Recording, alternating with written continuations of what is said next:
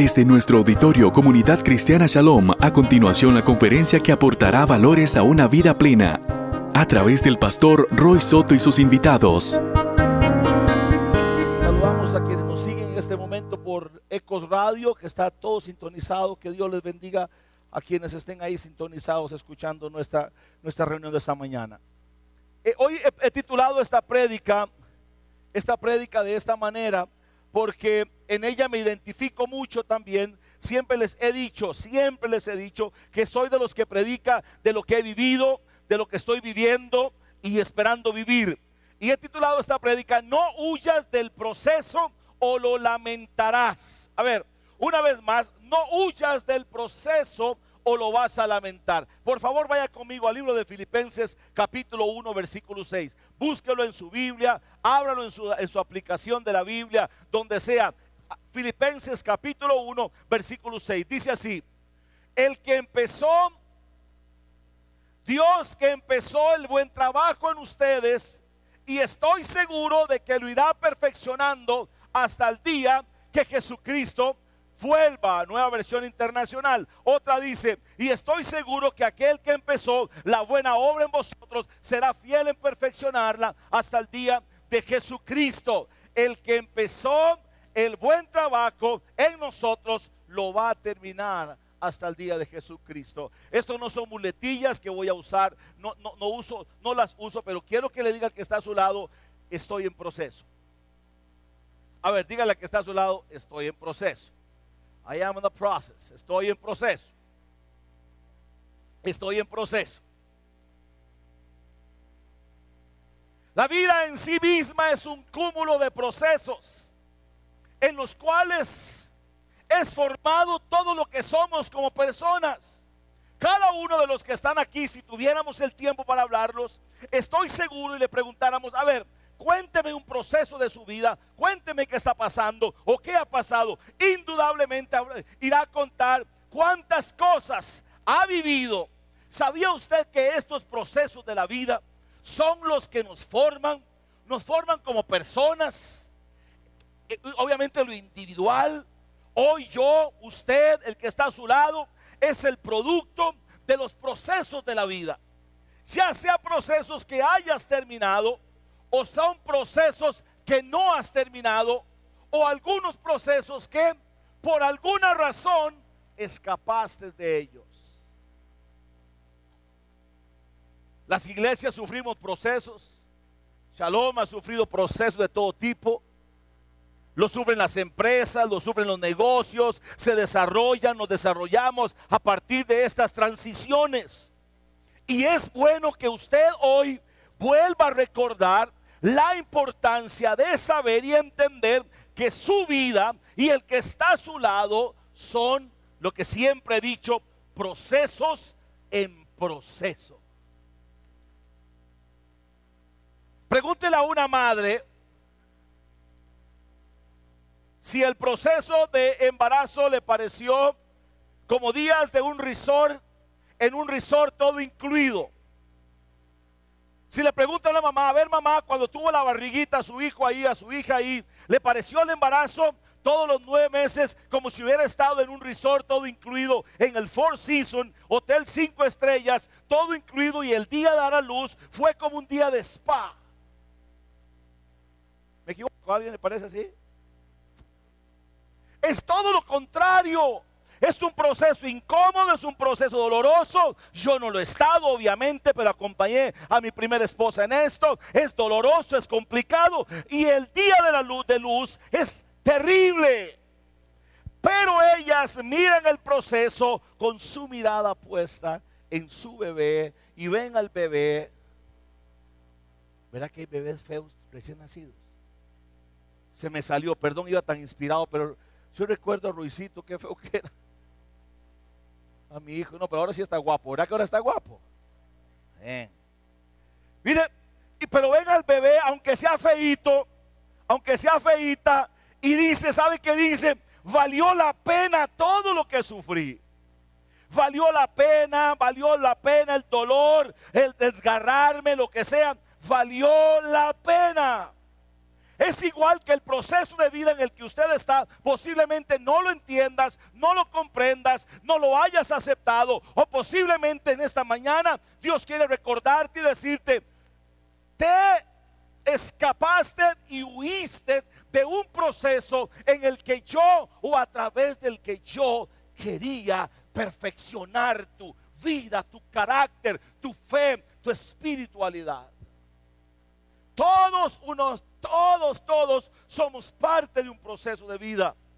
Nada más le cuento dos realidades. Alguien conoció, obviamente yo tengo que hablar de, el que voy a mencionar ya es de años atrás porque yo soy un tipo ya viejo. ¿Alguien sabe quién fue Michael Jordan? Levante quién fue Michael Jordan. ¿Jugaba con el Barcelona o con el Real Madrid? Ah, bueno, ah, bueno. Usted dice jugar con, con el Real Madrid. El Real Madrid no existe, es Barcelona el que existe.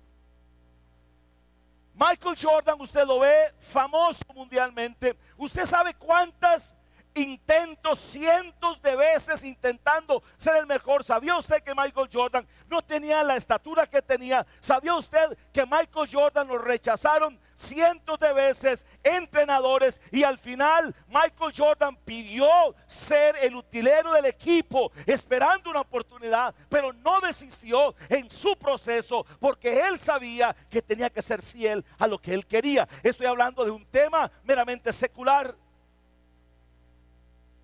¿Y qué decir del mejor jugador del mundo?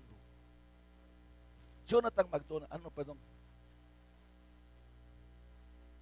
Lionel Messi. No, de verdad, no estoy haciendo aquí politiquería futbolera, pero problema de Asperger, Asperger, de estatura. La gente no daba mucho por él. La gente no daba nada. La gente se burlaba. La gente le hacía bullying pero el tipo sabía y vea usted por el proceso donde han vivido, donde ha venido y vea usted hoy quién es Lionel Messi. Pero quiero decirle algo y no esa manera poética ni manipuladora porque no soy así, pero ni Michael Jordan ni Lionel Messi tienen el privilegio que tengo yo, que tiene usted de haber sido tomado en cuenta por el reino de Dios para hacer la diferencia en otros y en otras. Por eso no escapes del proceso en el que estás, porque lo vas a lamentar. A ver, ¿dónde estás hoy?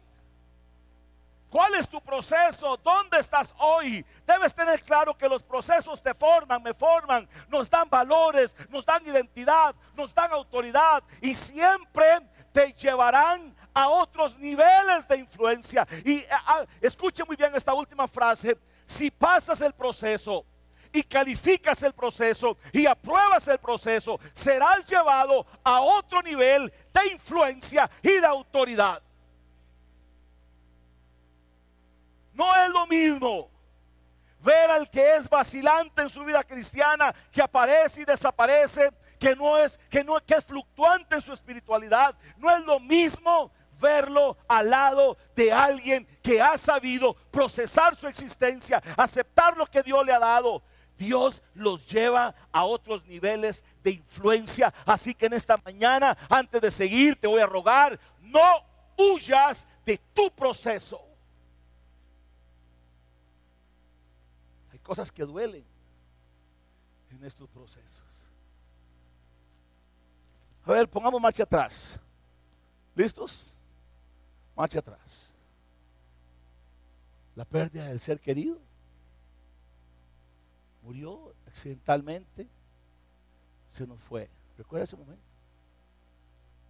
El fracaso matrimonial, cuando todo estaba resuelto un momento dado, las cosas se complicaron y fracasó. La infidelidad, el rechazo, el abandono, el fracaso del negocio por el cual habíamos invertido todo. Los fracasos morales que todos hemos sufrido un momento dado de la vida. Los momentos en los que las cosas no salieron bien. A ver, ¿alguien recuerda esos momentos difíciles? Saben que yo no es que soy un masoquista conmigo mismo, pero me gusta reflexionar y hace un par de prédicas atrás lo dije aquí, cada vez que estoy en algún lugar, estoy disfrutando ese lugar, pero no me quiero desconectar de donde yo vengo. Yo, mire, donde he estado, lo digo con toda humildad y espero que me crean. Los que están de casa sabrán que es verdad. Sucedió algo esta semana que no lo esperábamos. Estamos terminando las reuniones. Me reúno con el pastor principal de la iglesia Peace Street, que es nuestra iglesia socia. Y ya hablamos con él, todo pura vida. Nos vamos, no hay nada más que hacer. Yo, como ustedes saben, que he visto jeans, camisas de las que ya saben, las mismas de siempre, los mismos colores, los mismos gustos, ya ustedes saben. Estoy ahí cuando recibimos una llamada de la, de la secretaria principal de él, del pastor, y nos dice, a ver, necesitamos saber si ustedes quieren ir a la recepción VIP que le van a hacer a un señor que se llama David Cooper, que si usted lo ve en internet, es el pensador más influyente de los Estados Unidos de los últimos tiempos, es escritor columnista del New York Times, un hombre de muchísima, muchísima influencia, era, nació como judío, se hizo ateo por muchos años, cuestionó el Evangelio muchos años y un día se encontró con Jesús y lo invitan a, una, a hablar, una conferencia a la iglesia, pero tenían una reunión como con 20 personas y nos dicen a mi amigo Charlie y a mí que si queremos ir. Charlie se queda viéndome arriba abajo y me dice, usted no era así. Usted no era así, con jeans, todo, todo polo. La cuestión es que, bueno, me mudaron, me pusieron medio bonito. Y mientras estaba ahí, siempre me, me acobarda y me intimida pensar de dónde vengo de dónde vengo. Disfruté el momento vestido con un blazer buenísimo, zapatos lindos, todo lindo, pero a donde quiero ir es, yo no solamente disfruté el momento, recuerdo de dónde vengo. Porque el día, ese día jueves, en un lugar tan importante como ese, no fuera posible si no hubiera sido posible a través de mis procesos de dolor, de vergüenza, de tropiezos y de caídas tú no vas a llegar más allá desde donde permitas que tus procesos terminen saludablemente, formando y edificando tu carácter. Pero también está quienes viven huyendo de todos estos procesos. Más cuando este te exige lágrimas. Más cuando este nos exige dolor. Yo no sé cuántos, y perdónenme el ejemplo tan artesanal, cuántos le tienen miedo a los, a los dentistas, a los odontólogos. ¿Alguien más? ¿Alguien más? Hay varios. Mire, yo tengo mi dentista que quiero con todo el alma, Adrián, el doctor que quiero muchísimo, es un tipo que quiero, a su esposa. Y un día tenía que hacer algo ahí en, mi dentadura. Y, y, y, vive, lo llama y le dice, verás que Roy te necesita un trabajo, pero le voy a contar algo. Roy le tiene miedo a los dentistas. Adrián me llama y me dice, Roy, vea, yo lo quiero mucho a usted, usted habla en muchos lugares, tiene que tener la trompa bonita. Venga, yo le prometo que no le va a doler. Vieran ustedes lo que es a mí sentado en la, en la silla y Adrián con unos cuidados, usando los bisturí más fácil, usando todo lo que tenía que hacer y cada rato me dice, perdón, que nadie se escandalice, Mae, está bien, le está doliendo. Si le duele, me dice, me duele porque yo no quiero que le duela. ¿Sabe qué, ¿Sabe qué dice de eso? ¿Sabe qué, de qué habla eso? Es que yo le huía a los, a los dentistas porque me dolían. Y ahora que me tratan con cariño, ya no quiero salir del dentista. A ver, hay procesos en nuestra existencia que nos han causado dolores, nos han causado sufrimiento, vergüenza, nos ha costado doler, perdonar, mucho más nos ha costado invertirnos en la reconstrucción de nosotros mismos. Porque hay procesos que te dejan en ruinas. Hay procesos que desbaratan tu ser interior y aunque aparentes una figura pastoral, pastor de una iglesia grande o a usted en su negocio, en su profesión, estás desbaratado internamente. Y es allí donde dan ganas de correr, dan ganas de huir, dan ganas de no enfrentar los procesos. Pero si huyes y huimos de esos procesos, no vamos a terminar al nivel con el carácter y no va a terminar la obra perfecta que el Señor ha empezado en nosotros. Todos estamos en procesos de todos tipos. Estos procesos los voy a dividir en tres rápidamente. Tenemos procesos propios de la formación de Dios en cada uno. Le digo cuál es uno de ellos cuando el Señor te manda a perdonar a quien te dañó. La semana pasada les exhortaba y les decía, a ver, ¿cuántos de ustedes lavarían los pies de Judas? ¿quién de ustedes invitaría a Judas a comer ahora? Bueno, ¿quién de ustedes llamaría amigo al que le va a besar para traicionarlo? Otros procesos son propios del ataque del antirreino y Satanás levanta ataques y nos mete en procesos difíciles, como le pasó a Job. Porque Job es tentado y es probado, porque Satanás fue y lo acusó y Satanás lo tocó porque Dios le dio permiso. Oye, no hay tiempo para los que están estudiando conmigo Antiguo Testamento. Espérense que lleguen a Job para que vean cómo vamos a nacer de nuevo ahí. Usted sabe qué, qué chévere, como dicen los dominicanos, qué lindo sería que mañana Dios llegue, Satanás llegue y le diga Satanás a, Dios, mire Dios, usted no ha visto cómo tiene a, Joan. No tiene una esposa bonita, una mamá lindísima, un negocio próspero, carrazo del año. Está súper bien. A ver, Dios, quítele todo. A ver si Joan sigue confiando en usted y que Dios, Joan, le diga al diablo, quítele todo, porque yo conozco su corazón y sé que Él no me va a dejar de amar, Él va a permanecer íntegro aunque le quite todo. En otras palabras, siempre lo he dicho y lo predico de alguna forma. He dicho, el Dios que raja con su gente, Dios no raja con todos. Dios dice, a ese mejor no le pongo ni un dolor de cabeza porque termina 15 días sin venir al culto. Bueno, aquí vemos otra realidad. Tenemos procesos de todo tipo, los propios de la formación de Dios, productos del ataque del diablo. Y el tercero, donde más de uno estamos graduados, aunque no, aunque no queramos admitirlo. Consecuencias de desobediencia nos meten en procesos difíciles, con olor a muerte.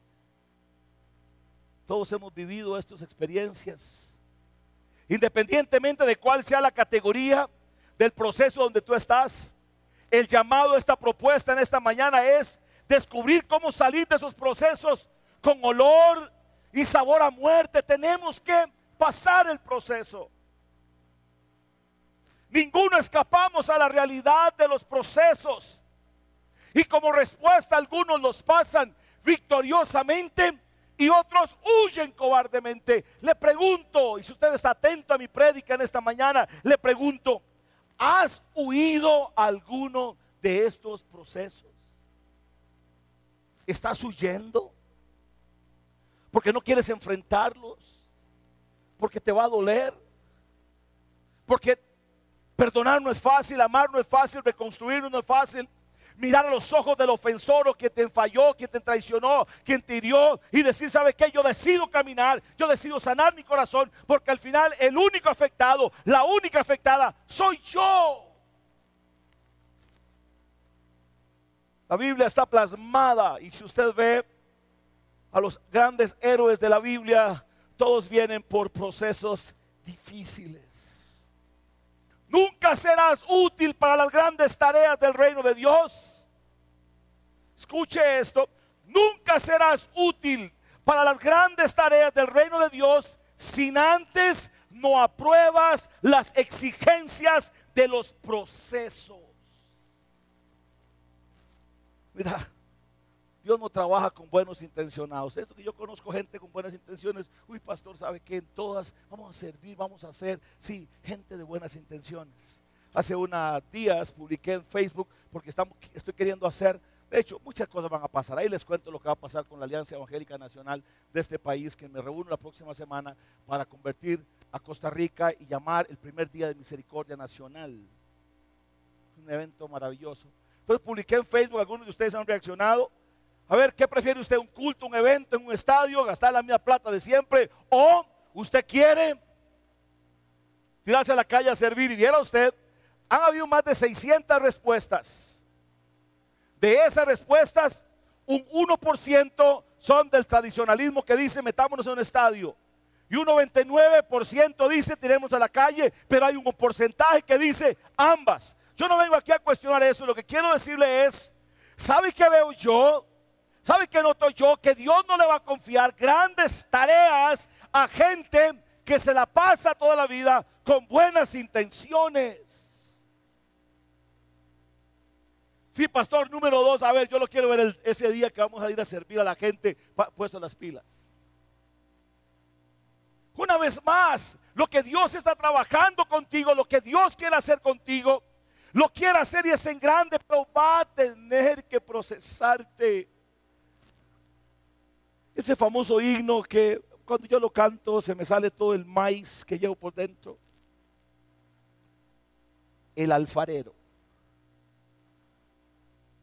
Yo sé que la banda de Tony no canta esa música porque es demasiado maicerilla, Tony. O tal vez sí. Un día orando, ¿alguien ha escuchado? ¿Saben de qué estoy hablando? Por lo menos una vez en la vida la ha escuchado. ¿Verdad que no es fácil? ¿Verdad que no es fácil cuando Dios, mire, Dios, a ver, cuando usted le dice a Dios, Dios, fórmame, Dios, fórmame, Dios, perfeccioname, Dios, santifícame. ¿Acaso que Dios, Dios no vacila? Usted no le puede decir a Dios, Dios, fórmame, transfórmame. Y cuando Dios empieza a calentar el horno, a meterlo a usted en esa trituradora del carácter, usted no le puede decir, Dios, Dios eran varas. ¿Sabe qué Dios eran varas? No la agarre tan en serio, eran varas. No, Dios no vacila. Cuando Dios, y dijo aquí Filipenses dice, el que empezó la buena obra en ustedes, la va a perfeccionar hasta el día de Jesucristo, cueste lo que cueste. Nunca, y voy a repetir esto una vez más, nunca serás útil para las grandes tareas del reino de Dios sin antes no apruebas los procesos y las exigencias del proceso de Dios. Este lugar, este lugar está abierto para usted, pero tienes que terminar tu proceso. Hombres aquí que Dios los está llamando a lugar a tener lugares de honra aquí pero tienen que terminar el proceso. Mujeres aquellas que Dios las llamó y les dio llamado y ministerio, que tienen grandes capacidades, que Dios las honró con una habilidad para hablar, tienen que terminar el proceso. Y si ya lo terminaron, a ver, demuéstrelo. Le voy a pasar rápidamente por la historia bíblica y los procesos. A ver, ¿cuál es su personaje favorito de la Biblia?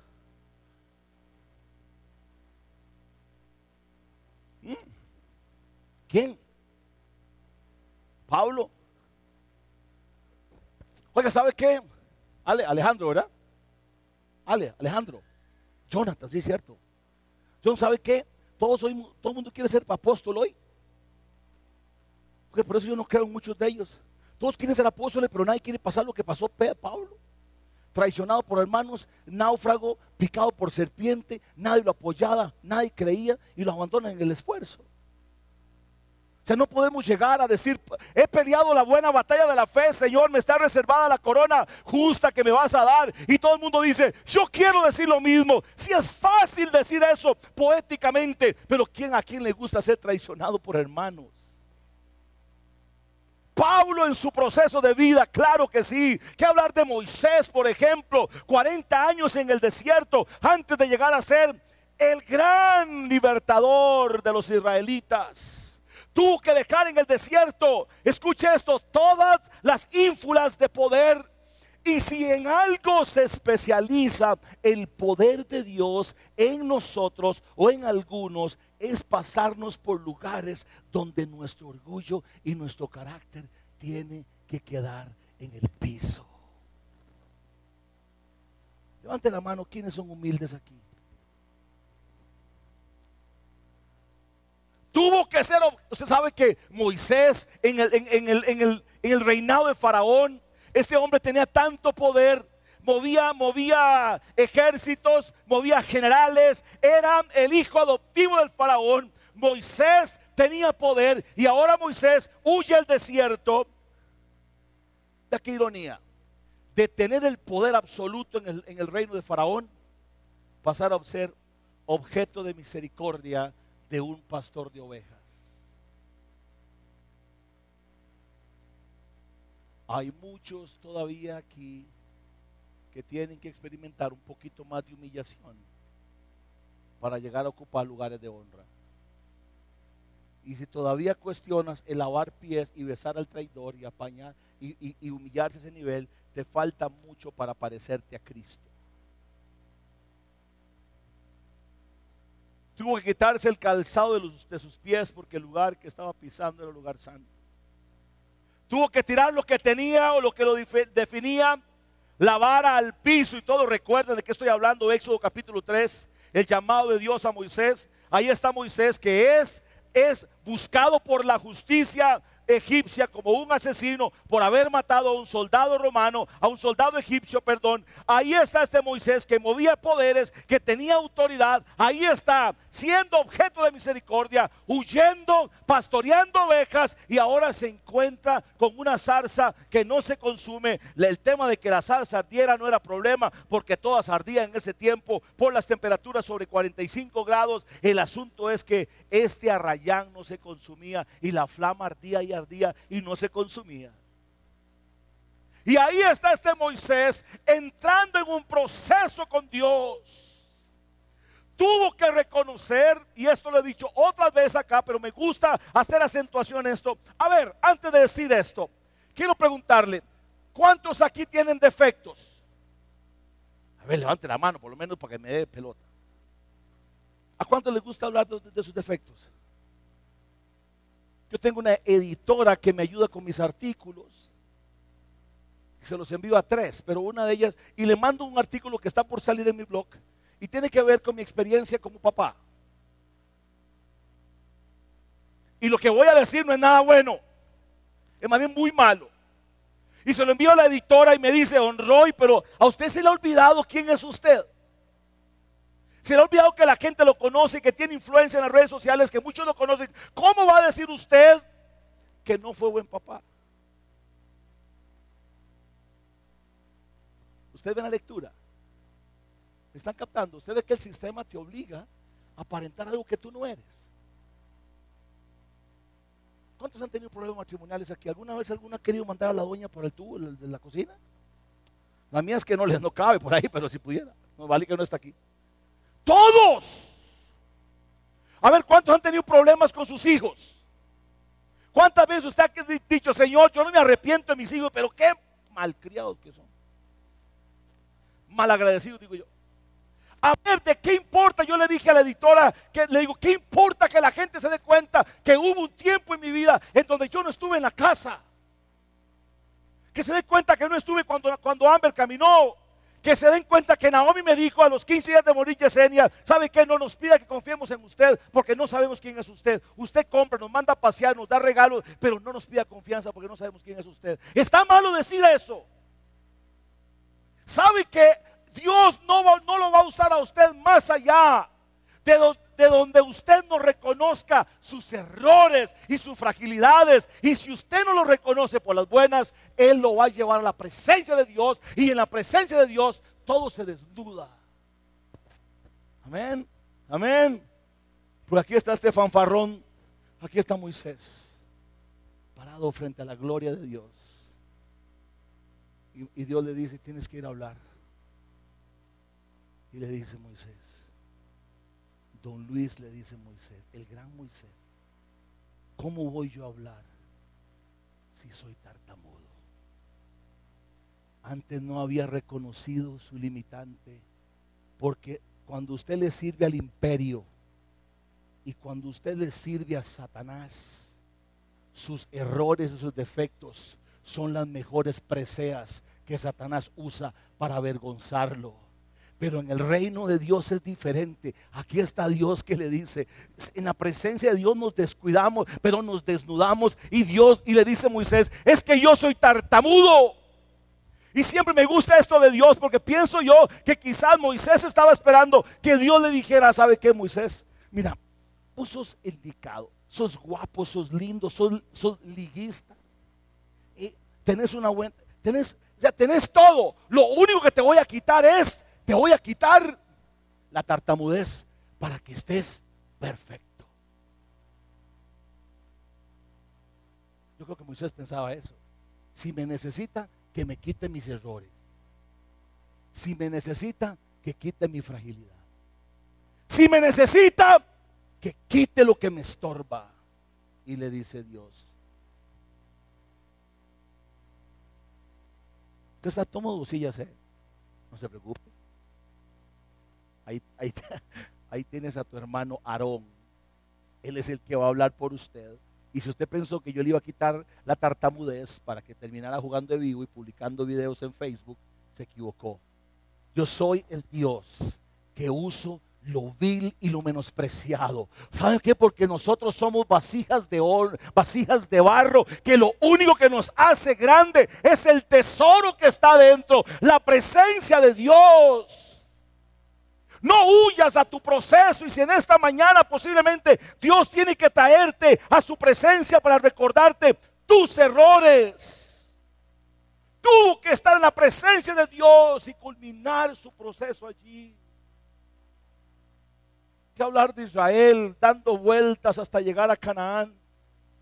Esta iglesia necesita gente renovada, porque posiblemente muchos para donde Dios está llevando esta iglesia, lamento decirle, y no es una mala profecía ni fatalismo, posiblemente habrán algunos que le va a pasar las de Israel, se quedarán dando vueltas porque no tuvieron el valor de terminar su proceso, pero habrán otros que terminarán su proceso y cruzarán el río Jordán para poseer lo que Dios tiene para esta iglesia en los próximos años. José, varias veces encarcelado, hasta llegar a ser gobernador, con todo respeto, con todo respeto voy a decir esto, pero es que todo el mundo ve a José como la figura política y todo el mundo quiere ser como José el político, José el político que va al imperio, que es el gobernador de Egipto y yo escucho políticos defendiendo sus posiciones en usando una una base bíblica como la de José, bueno, está bien, pura vida, la exégesis y la interpretación, pero a ver cuántos han pasado por las cárceles ¿Será que hay que mandarlos a las cárceles? Hay algún, más de un político hay que mandar a la chorpa. Debió saber esperar porque era muy ansioso José. José era súper ansioso. Ya saben que tienen a alguien enfrente que es súper ansioso. Dios no le, no le dijo que compartiera el sueño, sin embargo ahí lo comparte. Hasta que su orgullo y su arrogancia murieron Porque José viene y cuenta el, cuenta el sueño cree que todos se van a, rendir delante de él. A ver, ¿cuántos años pasaron del el día que José sueña que los rollos de trigo se, se inclinan ante el rollo que está en el centro? ¿Cuántos pasaron?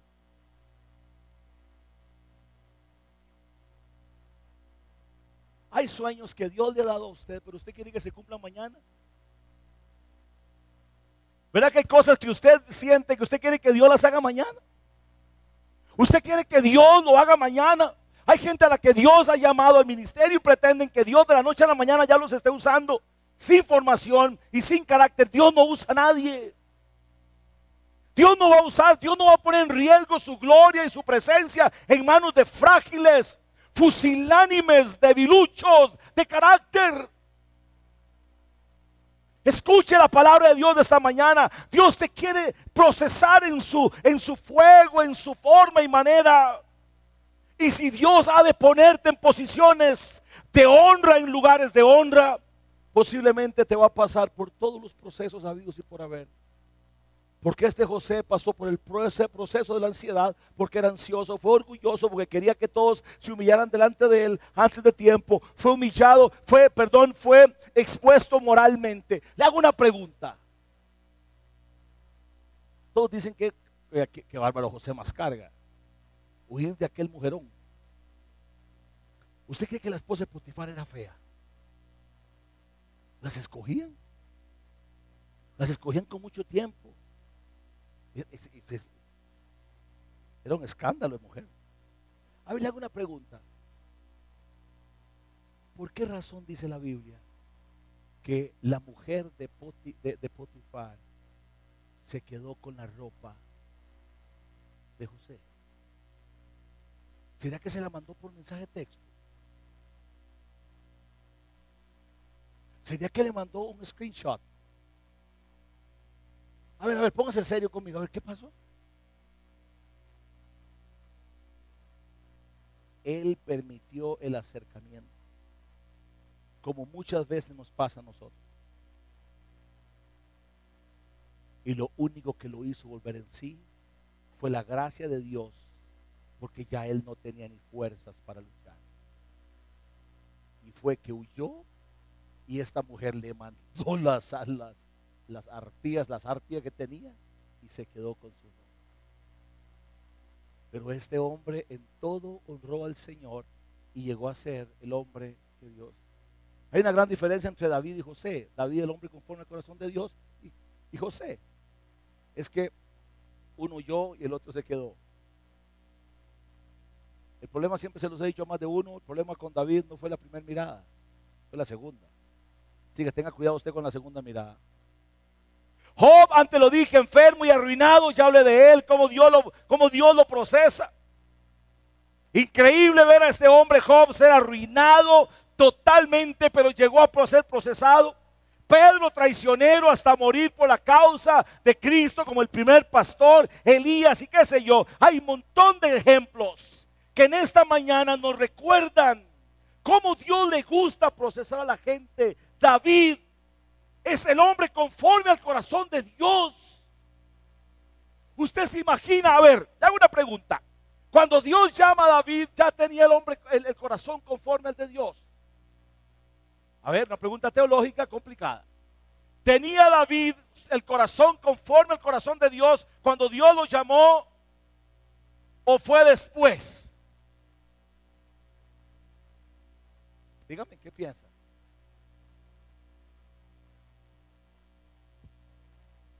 Dios lo corona con esa mención y le dice, este es un hombre conforme a mi corazón, pero es un hombre que tuvo que sufrir los procesos angustiantes, terribles. Las, mire, no hay tiempo, por eso siga viniendo los jueves. Vamos a entrarnos en el tema de David. Increíble las consecuencias. Dije antes que hay procesos que son consecuencias de mi propio pecado. El adulterio en el caso de David y el asesinato trajo incesto a su propia casa cuando su propio hijo violó a Tamar, su hermana, la división de su reino. El pecado tocó las fibras más internas de la vida de David.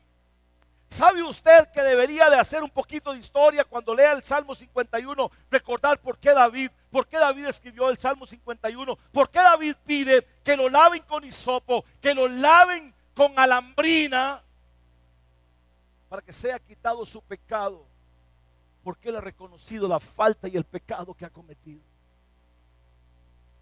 Dios le gusta procesar a la gente. Dios le gusta procesarlo a usted. Yo no sé dónde usted está hoy. Yo no sé qué estás viviendo. Y sabe que lo peor, veo a mucha gente y posiblemente que no están en ningún proceso, porque hace rato no representa ningún peligro ni para Satanás ni ninguna utilidad para Dios porque no quieren hacer nada. ¿Escuchó eso? Gente que estaba aquí diciendo, ese mensaje, otra el pastor con hablar. Yo no siento nada, qué pereza, ya son las dos y media, ¿a qué horas terminan? Y ya, ya me quiero ir, ya están incómodos. ¿Sabe qué? ¿Sabe qué es lo peor que le puede pasar a alguien como usted? O a alguien así, perdón a usted, a alguien así, que ya no represente ni peligro para Satanás, ni utilidad para el reino de Dios, porque estás en una vida estéril y muerta. Qué tristeza llegar así. Las maneras correctas de salir de estos procesos en las que estamos son, primero, pregunte para qué Dios me está formando. Y yo puedo decirle, Dios me está formando para manifestar su gloria a través de mí a otros lugares y a otras personas.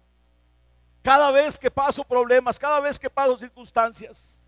Ahora este Ariel me comentó algo que sucedió en estos días y cuando me lo contó, yo internamente reflexioné y dije, ¿sabe qué? Algo, algo he madurado. En otro tiempo no sé qué hubiera sentido. A ver, ¿cuántos de ustedes se han puesto a hacer un inventario de lo, de, lo que han crecido?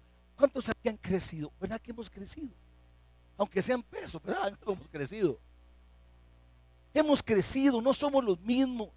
Hay gente aquí a la que Dios ha labrado. Hay gente aquí a la que Dios ha labrado fuertemente. Habemos aquí a los que Dios no nos ha quebrado en las manos una vez, diez, veinte veces. Pero qué maravilloso es saber, y te quiero decir, si hoy estás en algún proceso de vida, sufriendo, llorando alguna situación, Dios te está formando porque va a confiarle a usted algo maravilloso, porque Dios no se rodea de perdedores. Dios no puede invertir en perdedores fracasados que no quieren salir de sus procesos. ¿Sabe cómo salgo yo de los procesos en los que estoy? ¿Sabe cómo salir correctamente de los procesos? Proyéctese. Por favor, cierre sus ojitos un momento si me quiere. Espero que no se me duerma. Proyéctese del otro lado del puente. Cuando termine el proceso. Cuando termine el proceso. Por favor, piense. Si logro perdonar esto, estaré libre del otro lado. Si logro terminar esta prueba, terminaré bien. Si logro cerrar este capítulo de dolor, lograré levantar mis brazos y decir, Dios, gracias por haberme ayudado. Piense si logro pasar este proceso, el Señor me confiará lugares de honra me pondrá en lugares de honra, me revestirá de su poder y me empoderará, me empoderará en su palabra y seré luz a las naciones. Proyéctese del otro lado del puente. ¿Qué quiere hacer Dios con usted? ¿Qué quiere hacer Dios con usted? Proyéctese del otro lado. Es un consejo que Él ha obrado en mi propio sufrimiento. Cuando esto termine, yo voy a estar mejor. Voy a estar mejor y voy a estar mejor. Tercer lugar, ¿cómo salgo de este proceso? Reconozca si hay culpa y pecado, reconózcalo. Lo peor que nos puede pasar a nosotros es pensar que estamos en un proceso por culpa del diablo cuando ha sido culpa mía. Sola culpa mía. Porque hay cosas, hay actos que yo me permití, cosas que usted se permitió. Hay situaciones que nos permitimos, producto de nuestra carnalidad, de nuestra lejanía con Dios, que nos metieron en problemas. Sabe que yo he llorado amargamente en mis noches, reconociendo que yo lo permití, que no es culpa de nadie, es mi propia culpa. Y en esta mañana yo te recomiendo hacerlo en el nombre de Jesús. Si estás pasando un problema, reconozca si es por tu culpa.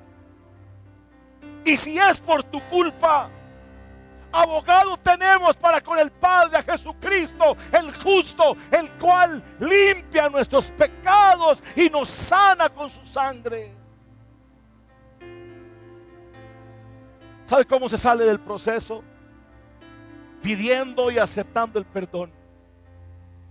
Pidiendo perdón y aceptando perdón. ¿Sabe cómo se sale del proceso? Dejar que libremente Dejar libremente que Dios nos perfeccione a su forma. Y hoy quisiera terminar esta mañana en los próximos 10 minutos terminando diciendo, Señor, barro en tus manos yo quiero ser. ¿Cuántos quieren decir barro en tus manos, Señor? Barro en tus manos, cueste lo que cueste. Cueste lo que cueste, Espíritu Santo, termina tu obra en nosotros. Termínala en mí. ¿Sabe cómo salgo? Mediante la obediencia. Obedecer no es fácil. Obedecer no es fácil. Obedecer no es fácil. Obedecer trae consecuencias serias. Desobedecer. Le voy a contar una. Daniel, le voy a contar una. Katia. Mi esposa estaba donde Katia, que es la que le ayuda con sus temas de belleza. Por cierto, muy bueno, trabaja ella. Me hace comisión la próxima vez que me haga las cejas. Que no tengo, le va a salir para ti. Estoy yo ahí haciendo unas vueltas, me paro en un lugar, viene el oficial de el policía municipal, me prende las luces y me dice, muévase. Yo estoy en una llamada. Me prende la luz otra vez, muévase. Pues ¿sabe qué hice yo? no le cuentan a nadie. ¿Puedo confesar el pecado? Espérese. Espérese. Dice así. Le dice así. Y él hizo así.